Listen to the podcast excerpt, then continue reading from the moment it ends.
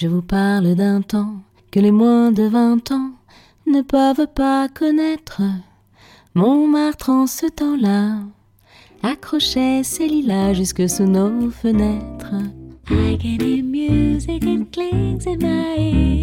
Je vais vous parler d'un temps où ils étaient enfants, de leurs rires, leurs pleurs, leurs chagrins, leur bonheur.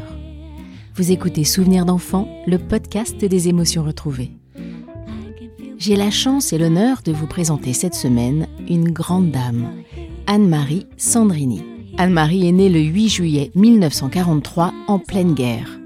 Bon, je suis sûre que beaucoup d'entre vous ont déjà entendu son nom, mais pour ceux qui ne la connaîtraient pas, Anne-Marie Sandrini, ancien petit rat de l'Opéra de Paris, est issue de trois générations de danseuses.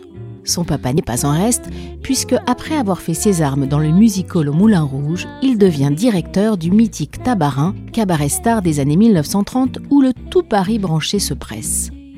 Écouter Anne-Marie raconter ses souvenirs d'enfance, c'est un peu écouter l'histoire d'une dynastie.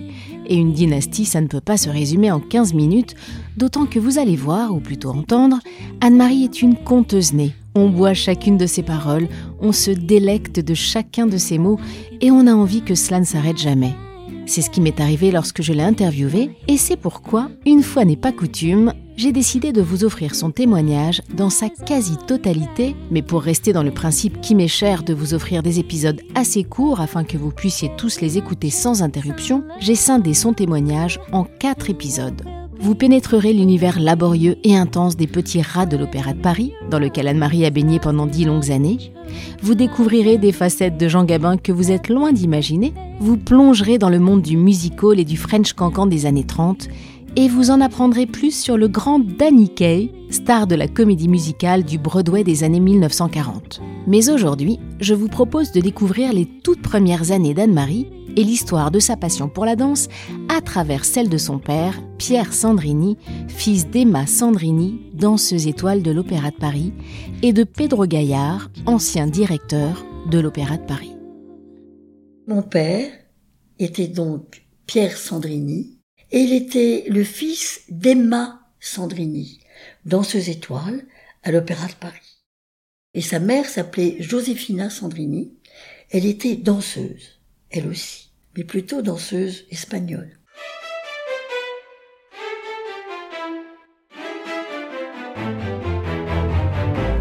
Ma grand-mère est rentrée à l'opéra à l'âge de, de 8 ans, de 8 ans et demi, et est devenue étoile. Et elle a été la maîtresse du directeur de l'opéra, qui était monsieur Pedro Gaillard. Et monsieur Pedro Gaillard était un grand chanteur, un baryton basse, et il a été directeur de l'opéra pendant 20 ans. Donc cet opéra de Paris, pour moi, c'est effectivement ma maison, et je vous raconterai comment on m'a confirmé que c'était ma maison.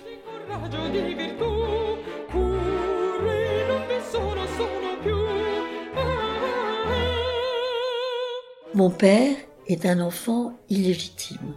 Pedro Gaillard ne l'a jamais reconnu, car lui avait un fils légitime, sa femme était morte en couche, et il élevait cet enfant seul. Mais à l'époque, on n'épousait pas une danseuse. Pedro Gaillard était d'un milieu très bourgeois. On n'épousait pas une danseuse, on pouvait s'amuser avec elle peut-être, mais pas l'épouser. Ma grand-mère, elle ne voulait pas de cet enfant, bien sûr.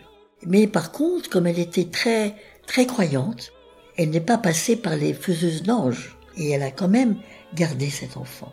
Mais cet enfant, le fait qu'elle soit enceinte, c'était terrible pour elle. Parce que sa concurrente, mademoiselle Zambelli, prenait tous les rôles. Elle pouvait plus danser.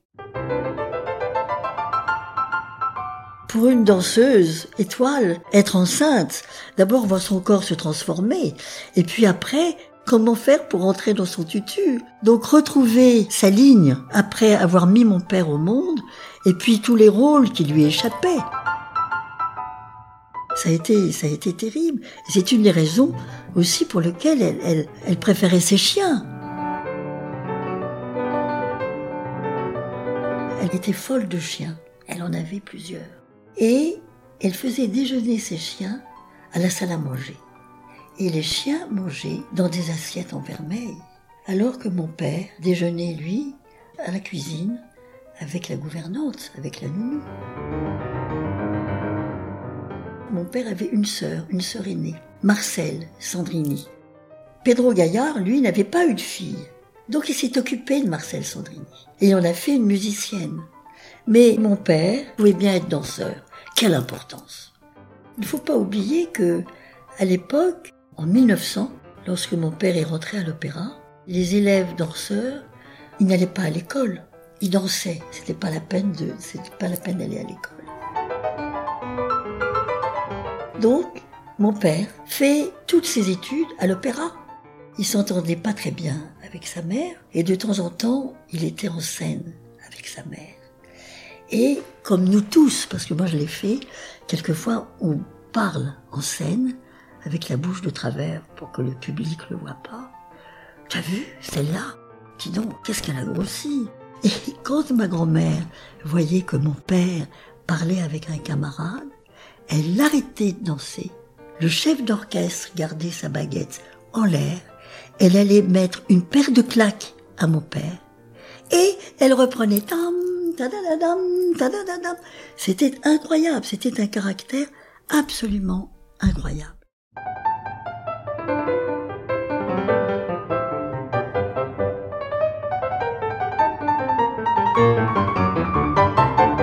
Mon père, très vite, a quitté la maison et il se retrouvait souvent sur les bancs du champ de Mars, seul. Et en voyant les appartements qui étaient là, devant le champ de Mars et disait un jour, c'est là où j'habiterai. Eh bien, il l'a fait. Et donc, nous avons habité pendant des années et des années, moi personnellement pendant 30 ans, au 37 avenue Strelfluck. Nous avions là un appartement pratiquement sur trois étages, un sous-sol euh, énorme où il y avait les cuisines seulement, l'office, et il y avait des chambres pour les, pour les domestiques. Puis il y avait le rez-de-chaussée, qui n'était que qu'un rez-de-chaussée de salle de réception, salle à manger, salon et voilà. Et le premier étage où il y avait les chambres et les salles de bain. Nous avions un jardin. Ce jardin donnait directement sur le champ de Mars. Et au premier étage, il y avait donc un grand balcon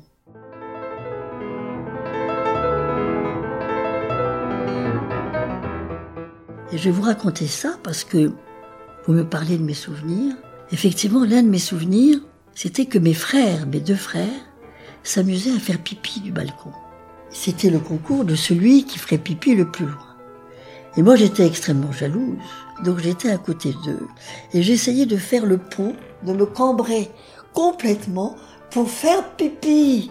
Parce que mes frères me disaient, ah, t'es qu'une pisseuse, t'arriveras jamais, euh, euh, c'est ça les filles et tout. Et les gens passaient dans le champ de Mars et voyaient ces trois enfants qui étaient là, mes deux, deux frères avec leurs zizi à l'air, et moi la culotte aux filles en essayant de faire, de faire pipi.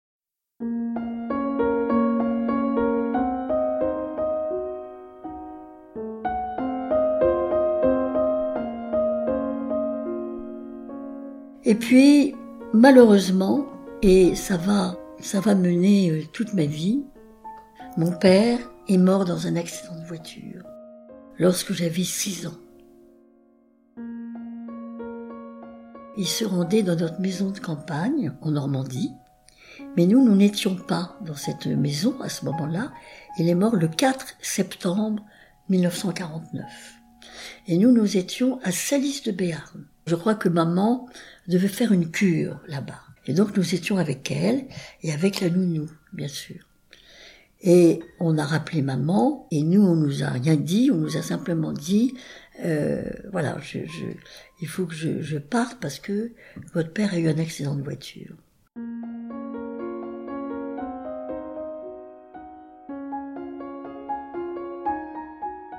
Et je me souviendrai toute ma vie, nous étions dans le jardin de l'hôtel avec mes deux frères et mon frère aîné avait comme souci de savoir si la voiture allait être très très gravement endommagée. Et je me souviens, mon autre frère ne parlait pas. Et moi, je marchais.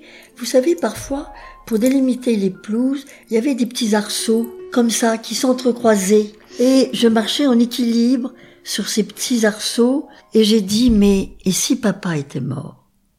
Et j'ai eu ce sentiment très vite, alors que mes frères, je crois, ne l'ont pas eu. Et effectivement, papa était mort. Il roulait en voiture décapotable et il a eu un malaise, sûrement, car on a retrouvé la voiture dans le, fossé. Ça a été pour nous, bien évidemment, quelque chose de terrible. Et c'est très drôle parce que nous n'en parlions pas entre nous, mes frères et moi. Bien sûr, maman était dans un état de deuil absolument incroyable et elle a repris la revue qui était, mon père avait travaillé sur une prochaine revue et maman a décidé de monter cette revue posthume de mon père. Si bien que on voyait très peu maman. Le matin, on partait à l'école sans faire de bruit parce qu'elle dormait, bien sûr. Car en fait, elle partait à 9h30 du soir et elle rentrait à 3h du matin. Donc on avait des horaires qui étaient totalement, totalement décalés. Donc on la voyait le week-end. Et le week-end, c'était, c'était, c'était difficile parce qu'elle était, elle était fatiguée. On n'osait pas lui dire qu'on avait envie d'aller au cinéma, qu'on avait envie de faire une sortie, parce que on avait beaucoup de, beaucoup de compassion pour elle. Ça a été difficile. Et moi, finalement, j'ai vécu avec mon père d'une façon posthume pendant des années et des années et des années. Car le soir, je ne faisais pas de caprice pour me coucher, parce que je le retrouvais. Et je me racontais des histoires avec lui, avec mon père, que j'avais quand même très, très peu connu. Et donc c'était, c'était ça pratiquement tous les soirs et tout le temps. Et même, même en étant, euh, en étant jeune fille, et, eh bien, j'étais, je, je, je vivais d'une façon posthume avec lui. Il était là. Et puis un jour, j'ai commencé à être triste parce que je me suis dit, oh là là, je me souviens plus comment étaient ses mains. Je me souviens plus quel était son rire. Je me souviens plus de, de, de tout ça. Et ça, ça a, ça a été terrible. Puis j'ai continué à vivre avec lui et c'est quand je me suis mariée qu'il s'est éloigné de moi, que mon père s'est éloigné de moi parce que j'avais un autre homme dans ma vie qui n'était plus mon père. Merci Anne-Marie pour ce partage d'émotions. Merci de nous avoir plongé quelques instants dans votre enfance. Merci à vous également qui avez suivi cet épisode. Alors comme je vous le disais en introduction, c'était le premier d'une série de quatre épisodes dédiés à Anne-Marie Sandrini. La semaine prochaine, vous découvrirez avec bonheur les coulisses de l'Opéra de Paris. Anne-Marie vous partagera ses dix années de petits rats. Tiens, d'ailleurs, savez-vous pourquoi on les appelle les petits rats? Réponse la semaine prochaine. Merci encore. Alors comme d'habitude, n'hésitez pas à vous abonner sur les plateformes, à me mettre des étoiles, des petits commentaires, à m'envoyer des messages et surtout, surtout, n'hésitez pas à partager ce podcast, à l'envoyer à vos parents, à vos grands-parents, votre voisine, votre voisin, votre boulanger, votre bouchère, votre fleuriste, bref, à tout le monde. Je vous embrasse, je vous souhaite une belle semaine et je vous retrouve mercredi prochain. Allez, salut